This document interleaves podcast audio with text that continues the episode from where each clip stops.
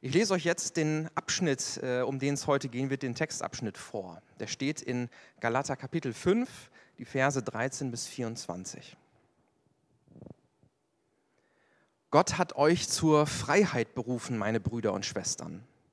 Aber missbraucht eure Freiheit nicht als Freibrief zur Befriedigung eurer selbstsüchtigen Wünsche, sondern dient einander in Liebe. Das ganze Gesetz ist erfüllt, wenn dieses eine Gebot befolgt wird. Liebe deinen Mitmenschen wie dich selbst. Wenn ihr einander wie wilde Tiere kratzt und beißt, dann passt nur auf, dass ihr euch nicht gegenseitig verschlingt. Ich will damit sagen, lebt aus der Kraft, die der Geist Gottes gibt. Dann müsst ihr nicht euren selbstsüchtigen Wünschen folgen. Die menschliche Selbstsucht kämpft gegen den Geist Gottes und der Geist Gottes gegen die menschliche Selbstsucht. Die beiden liegen im Streit miteinander, sodass ihr von euch aus nicht das Gute tun könnt, das ihr doch eigentlich wollt. Wenn ihr euch aber vom Geist Gottes führen lasst, dann steht ihr nicht mehr unter dem Gesetz, das euch diesem Widerspruch ausliefert. Was die menschliche Selbstsucht hervorbringt, ist offenkundig, nämlich Unzucht, Verdorbenheit und Ausschweifung, Götzenanbetung und magische Praktiken, Feindschaft, Streit, Rivalität, Wutausbrüche, Intrigen, Uneinigkeit und Spaltungen, Neid, Trunk und Fresssucht und noch vieles dergleichen. Ich warne euch, wie ich es schon früher getan habe. Menschen, die solche Dinge tun, werden nicht erben, was Gott versprochen hat. Für sie ist kein Platz in Gottes neuer Welt. Der Geist Gottes dagegen lässt als Frucht eine Fülle von Gutem wachsen, nämlich Liebe, Freude und Frieden, Geduld, Freundlichkeit und Güte, Treue, Bescheidenheit und Selbstbeherrschung. Gegen all dies hat das Gesetz nichts einzuwenden. Menschen, die zu Jesus Christus gehören, haben ja doch ihre selbstsüchtige Natur mit allen Leidenschaften und Begierden ans Kreuz genagelt.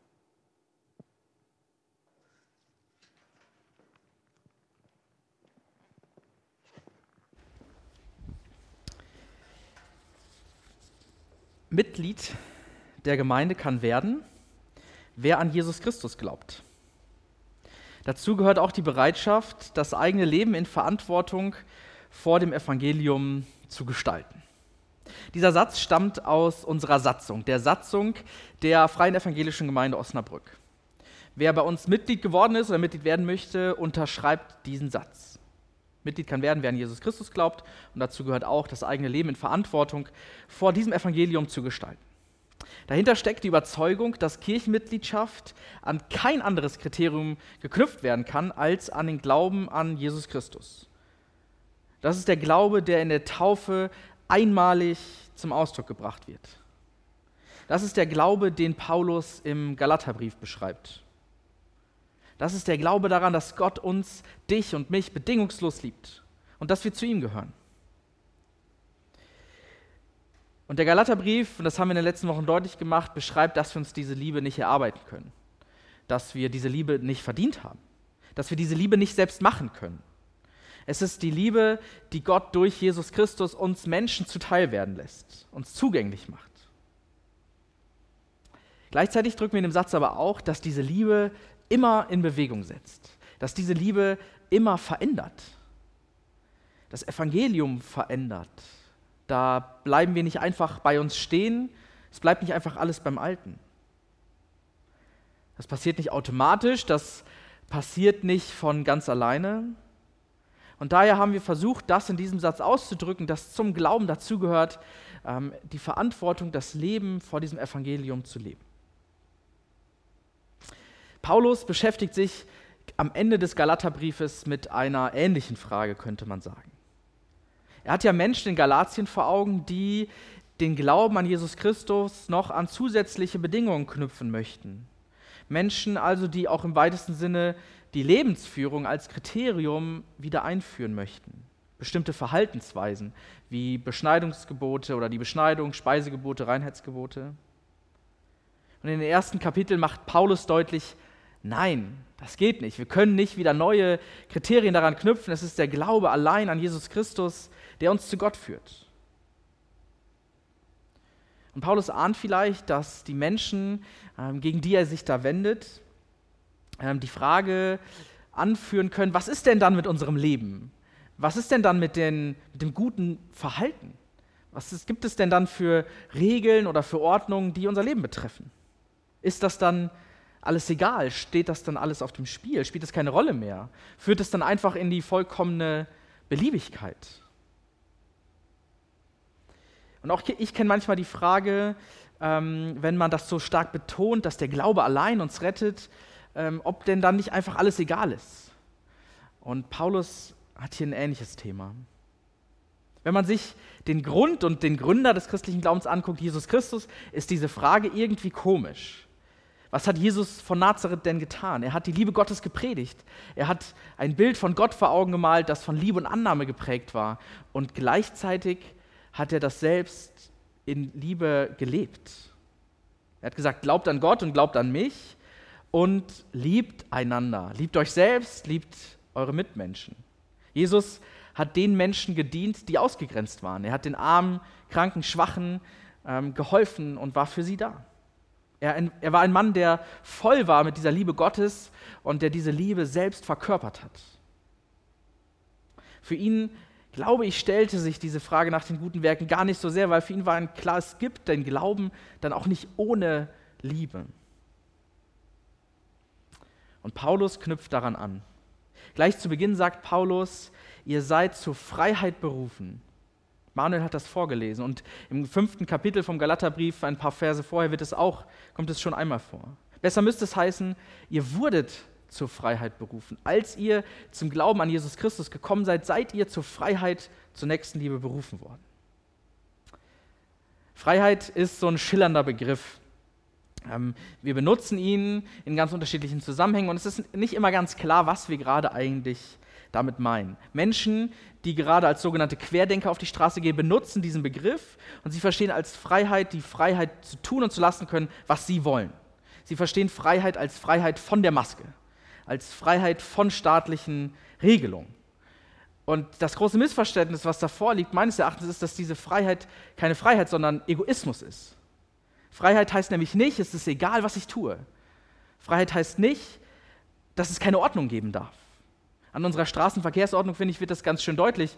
Die schränkt offensichtlich unsere Freiheit ein, weil ich nicht überall so schnell fahren darf, wie ich möchte. Aber sie soll ja Freiheit überhaupt erst ermöglichen. Wenn sich jeder an diese Ordnung hält, dann kann ich mich nämlich frei bewegen.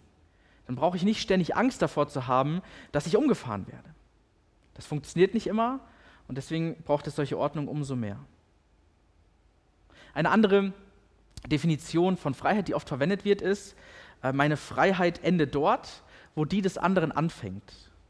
Es geht, finde ich, schon ein bisschen mehr in die Richtung, denn sie nimmt mein Gegenüber in den Blick. Nicht nur einfach das, was ich möchte, was ich tun möchte, was, was mir wichtig ist, sondern sie nimmt auch mein Gegenüber in den Blick. Ich kann alles tun, solange es mein Gegenüber nicht negativ betrifft. Manuel hat eine Liste vorgelesen von Dingen, äh, die, die die menschlichen Begierden hervorbringen. Und dann in dieser Liste ähm, wird schon deutlich, dass es auch Sachen gibt, die in mir selbst stecken, die mich selbst unfrei machen. Das heißt, ich kann unfrei sein, ohne dass das jemand anderen betrifft. Mein eigenes Verhalten mir gegenüber, Süchte ähm, zum Beispiel, die machen mich unfrei, ähm, obwohl gar kein anderer davon betroffen ist. Freiheit ist ein Beziehungsbegriff, das geschieht im Miteinander. Ich habe das hier und da schon mal deutlich gemacht, dass von Anfang an im Christentum viel diskutiert wurde, viel auch gestritten wurde. Zum Beispiel ähm, jetzt ganz konkret im Galaterbrief bei der Frage, was ist mit den alten Geboten? Aber es gab auch Punkte im Urchristentum, da war man sich einig. Da hatte man Konsens, da hatte man eine gemeinsame Meinung. Und eine davon finden wir hier im Galaterbrief. Da schreibt Paulus, liebe deinen Nächsten wie dich selbst. In der Übersetzung, die Manuel vorgelesen hat, heißt es, liebe deinen Mitmenschen wie dich selbst. Das ist ein Gebot aus dem Alten Testament, was auch schon Jesus wieder aufgegriffen hatte. Er wurde gefragt, was ist denn das wichtigste Gebot? Das Gebot, was über allen steht, und er sagt, liebe deinen Nächsten, wie, liebe Gott von ganzem Herzen und liebe deinen Nächsten wie dich selbst. Und auch hier bei Paulus taucht das auf. Für ihn behält dieses Gebot Gültigkeit. Auch wenn nicht, wenn du das erfüllst, du dir irgendwas verdienen kannst, aber das bleibt, dass dieses Gebot das wichtigste Gebot ist. Man könnte also sagen, die Freiheit, die Paulus hier beschreibt, ist Freiheit zur Selbst- und Nächstenliebe. Manchmal, wenn ich mh, so darüber nachdenke, was bedeutet, mich selbst und andere zu lieben, dann wirkt das auf mich so manchmal so Druck ausübend. Ich muss mich selbst lieben, ich muss meine Nächsten lieben. Aber Paulus beschreibt das hier als eine Freiheit. Das ist eine Freiheit, die wir geschenkt bekommen, zu der wir berufen wurden. Nicht, weil wir müssen, nicht, weil wir uns damit irgendwas verdienen können, sondern weil Gott uns dazu berufen hat. Wer sich von Gott geliebt und berufen weiß, wird frei und fähig, sich und andere zu lieben. Und Paulus mh, hm, weiß genau, dass das nicht immer so einfach ist. Dass es da Dinge in uns gibt, die uns da manchmal einen Strich durch die Rechnung machen. Und Paulus nennt das hier sehr konkret die Begierden des Fleisches, die Begehren des Fleisches. Ich möchte zunächst mal darauf eingehen, was an dieser ähm, Ausdrucksweise, die Paulus hier verwendet, vielleicht auch so ein bisschen schwierig ist, weil es oft auch falsch verstanden wurde und möchte dann auch was dazu sagen, wo uns das vielleicht helfen kann, sowas zu sagen. Ich habe in der Vorbereitung den Begriff Fleischeslust äh, gegoogelt, der auch damit zusammenhängt. Und wenn du Fleischeslust googelst, vor allem wenn du eine Bildersuche machst, kommen viele Metzgereien.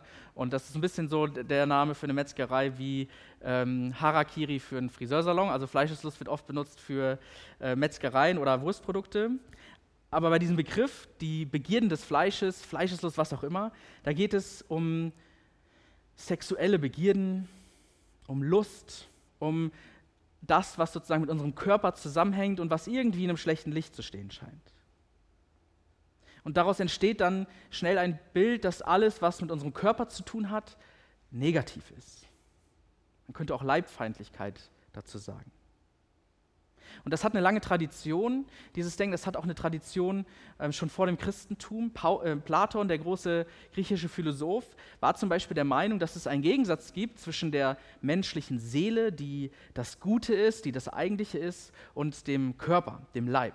Und sein Gedanke war, die Seele steckt sozusagen in einer Art Gefängnis in der Zeit, wo wir hier auf dieser Erde leben, wo die Seele in diesem, auf dieser Erde lebt. Und eigentlich ist das größte Ziel, dass diese Seele aus dem Gefängnis, aus dem Leib befreit wird. Und daraus resultiert dann, dass alles, was mit dem Körper zusammenhängt, schlecht ist. Der Mensch hat Hunger, hat ganz banale Bedürfnisse. Der Mensch will Sex. Der Mensch hat Schmerzen. Und das sind ganz Sachen, die, die Platon als schlecht bewertet.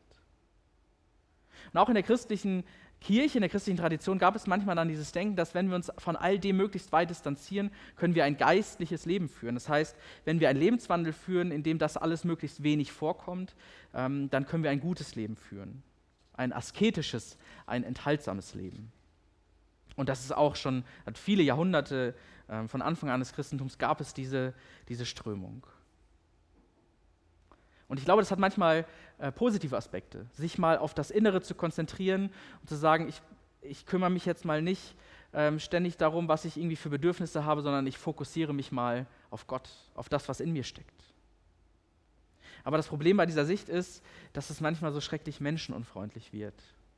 Nämlich da, wo alles, was mit unserem Körper zu tun hat, irgendwie dämonisiert wird. Und traditionell passiert das dann häufig im Bereich der Sexualität. Und die ist ja erstmal ein Geschenk von unserem Schöpfer. Ich glaube, das ist das Bild, wenn wir ähm, hier von den Begierden des Fleisches sprechen, dass es oft sehr, sehr negativ ist, was unseren Körper betrifft. In der Bibel, im Neuen Testament, gibt es eine unterschiedliche äh, Verwendung von diesem Begriff des Fleisches. Ähm, vielleicht kennt ihr den Anfang von dem Johannesevangelium. Da heißt es, ähm, das Wort wurde Fleisch. Also Jesus Christus war das Wort und das Wort ist Fleisch geworden, ist Mensch geworden. Der Begriff Inkarnation heißt in Fleischwerdung. Chili con carne ist äh, Chili mit Fleisch. Und Inkarnation heißt in Fleischwerdung. Und das ist hier positiv. Also das Wort wurde Fleisch und das ist positiv. Und auch Paulus denkt äh, da nicht so ein Dualismus. Er denkt nicht, dass äh, permanent ähm, die Seele gegen den Körper kämpft. Wir sind beides. Wir sind Leib und Seele. Wir sind Mensch mit Leib und Seele, könnte man sagen. Das gehört zu uns. Und vielleicht hilft es, das erstmal wahrzunehmen, dass das zu dir und zu mir gehört. Unsere Lust, unsere Sehnsucht, unsere Sexualität, unser Hunger, das, was wir mit unserem Körper alles können und auch das, was wir nicht oder vielleicht nicht mehr können. Und doch erleben wir hier und da, dass Menschen sich und andere mit all diesen Sachen kaputt machen können. Dass es da eben doch so etwas gibt wie Neid, Feindschaft, Eifersucht, all das, was äh, wir hier in diesem Text gehört haben. Und in dieser ersten Liste, wo all die negativen Dinge genannt werden, ähm, da heißt es am Ende sozusagen auch noch so, äh, und vieles mehr. Das, Paulus nimmt da Beispielaufzählung, weil man da noch viel mehr aufzählen könnte. Wer will sich davon freimachen, dass es all das nicht gibt? Wenn du diese Sachen nicht kennst, sag mir mal Bescheid, ich würde mich gerne mit dir auf einen Kaffee unterhalten. Paulus sagt, das Problem fängt da an, wo wir uns nicht in erster Linie von Gott, sondern von unseren Bedürfnissen ausschließlich leiten lassen. Da, wo wir unser Leben nicht in Verantwortung vor Gott gestalten, sondern denken, wir sind, unsere eigene, wir sind unser eigener Herr. Paulus sagt, da liegt der Hund begraben. Weil es eben so etwas, auch so etwas gibt wie Egoismus, wie Selbstsucht. Also wenn hier von den Begierden des Fleisches die Rede ist, dann heißt das nicht, dass per se der ganze Körper schlecht ist. Paulus will den Mensch als Körper nicht schlecht machen. Aber es kann helfen, uns wahrzunehmen, dass es auch so etwas gibt, wo wir fähig sind, uns und andere zu verletzen, wo wir merken, wir leben an unserer eigentlichen Bestimmung, in Beziehung miteinander zu leben und in Beziehung mit Gott zu leben, vorbei. Streit, Wut, Eigennutz. Und ich glaube, wer das ehrlich erkannt hat und ehrlich mit sich selbst sein kann, der äh, kann sich dem stellen. Und hier geht die gute Botschaft weiter. Denn Paulus macht deutlich, Freunde, ihr seid dem allen nicht schutzlos ausgeliefert. Es ist nicht so, äh, dass das alles irgendwie in uns ist und dann, ja, Pech, wir müssen kapitulieren, weil so sind wir Menschen halt. Das ist zu einfach.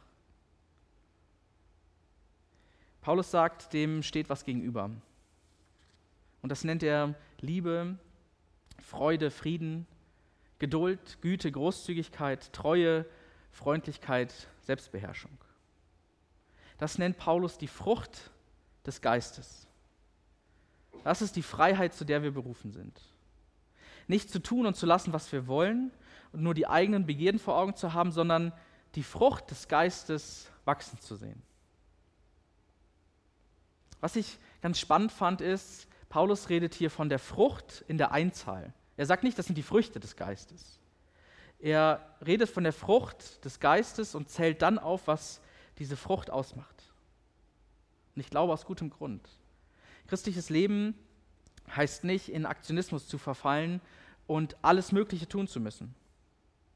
Nicht all das tun zu müssen, um dann wieder ähm, daran zu zerbrechen, sondern sich von dem Geist Gottes prägen zu lassen. Ich mag dieses Bild der Frucht hier. Das kommt im Neuen Testament häufiger vor. Jesus benutzt es auch. Er sagt, ich bin der Weinstock, ihr seid die Reben. Ihr seid die Frucht, die an diesem Weinstock hängt. Ohne mich könnt ihr nichts tun. Eine Frucht entsteht. Eine Frucht hat guten Boden, guten Kontakt zu Nährstoffen, einen guten Halt, gute Nahrung. Eine Frucht wächst aus etwas anderem hervor. Sie, wenn wir sie pflücken, steht alleine da, wir können sie essen, wir können sie verzehren, es ist köstlich, ähm, aber alleine entstehen kann so eine Frucht nicht. Sie ist abhängig. Sie ist abhängig von etwas anderem. Und Paulus sagt, das ist hier der Geist Gottes, der Geist Christi. Wer sich von diesem Geist bestimmen lässt, der wird Früchte wachsen sehen. Wer sich an den Baum Gottes hängt, an dem hängt die Frucht des Geistes. Ehrlich gesagt, ich habe bis jetzt ziemlich ähm, theoretisch gesprochen. Also, du kannst dich jetzt fragen, okay, es gibt irgendwie Dinge in uns, die sind nicht so gut, nicht der ganze Körper ist schlecht, es gibt Dinge, die sind nicht so gut. Ähm, und wenn wir uns an den Baum Gottes hängen, dann sehen wir die Früchte des Geistes wachsen, die Frucht des Geistes. Und ich glaube, dass es erstmal wichtig ist, das wahrzunehmen. Und trotzdem bleibt natürlich die Frage, wie geht das denn? Wie können wir denn die Frucht des Geistes wachsen sehen? Was hilft mir denn dabei? Und zuallererst möchte ich betonen, dass es eine Sache der Übung des Trainings, der Ausdauer. Das ist nichts, was von heute auf morgen einfach so passiert, aber wo es Sachen gibt, die uns dabei helfen können. Auch beim Training gibt es Sachen, gibt es Übungen, wenn wir sie wiederholen, können wir es danach besser. Das klingt so, als hätte ich da richtig viel Ahnung davon, wenn ich Sport mache und trainiere, dass ich danach viel besser werde. Ich möchte euch so ein paar Hilfestellungen mit auf den Weg geben, die dabei helfen können. Und ich lade dich ein, schon mitzudenken, was dir dabei helfen kann, die Frucht des Geistes wachsen zu sehen. Und wenn dir was einfällt, schreib das in den Chat und vielleicht können andere davon auch profitieren. Als erstes, ich glaube, die Frucht des Geistes hat mit Gebet zu tun. Das ist das Gespräch mit Gott. Auch wenn sich das für uns nicht immer wie ein Dialog anfühlt, manchmal eher wie ein Monolog, ist das Gebet das sich ausrichten auf Gott sich bewusst machen, ich hänge an diesem Weinstock. Ich hänge an diesem Baum. Die Frucht des Geistes wächst durch die Verbindung mit Christus. Und diese Verbindung ist das Gebet. Das kann allein abends vor dem Schlafengehen sein, mit Menschen aus einer Kleingruppe, auf der Autofahrt zum Kunden, vor dem Essen. Gebet hilft sich, in Gottes Gegenwart zu stellen. Zu sagen, ich bin hier, mit leeren Händen fülle du mich, Gott. Ich bete oft vor Gesprächen. Wenn ich mich mit Menschen treffe, ähm, dann bete ich, dass Gott mir die richtigen Worte schenkt, die richtigen Gedanken, dass, mir, dass er mir das Zuhören ermöglicht. Und ich merke, das richtet mich aus. Das nimmt meine eigenen Gedanken ein Stück zurück und lässt mich manchmal ähm, dann in diesen Gesprächen näher bei Gott sein. Eine zweite Hilfestellung könnte die gute alte Frage sein, was würde Jesus tun? Was ist denn im Sinne Jesu? Würde Jesus eine Maske tragen? Ziemlich plumpe Frage. Ich glaube ja, weil er sich für die Schwachen und Kranken einsetzt. Würde Jesus Steuern hinterziehen? Ich glaube nein, weil er für Ehrlichkeit und Aufrichtigkeit steht. Bei diesen Fragen ist es sehr einfach, das gebe ich zu, ist sehr plump.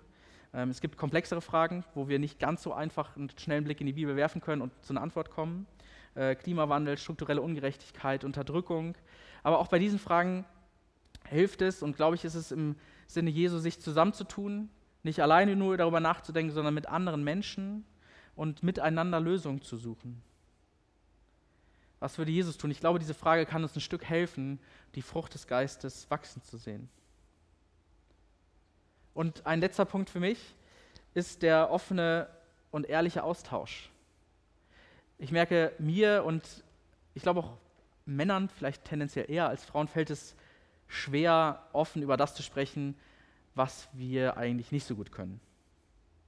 Mir fällt es schwer, mir sagen zu lassen, ähm, was an mir nervt, was ich verbockt habe, ähm, worin ich nicht so gut bin. Ich glaube aber, das hilft, wenn wir Leute haben, die ehrlich zu uns sein können. Wer darf dir sagen, dass da vielleicht doch eher die Begierden des Fleisches am Werk sind als der Geist Christi? Gibt es so jemanden? Und das natürlich nicht, um Anklage zu erheben, sondern um Liebe zu lernen, um miteinander auf dem Weg zu sein. Gebet, was würde Jesus tun? Austausch, Nachfragen. Das sind so ein paar Vorschläge von mir. Was fällt dir noch ein? Manuel wird jetzt mit uns beten. Wir werden noch ein Lied zusammen singen und vielleicht hast du ein paar Ideen. Teile das gerne miteinander. Ähm, dann können wir davon profitieren. Amen.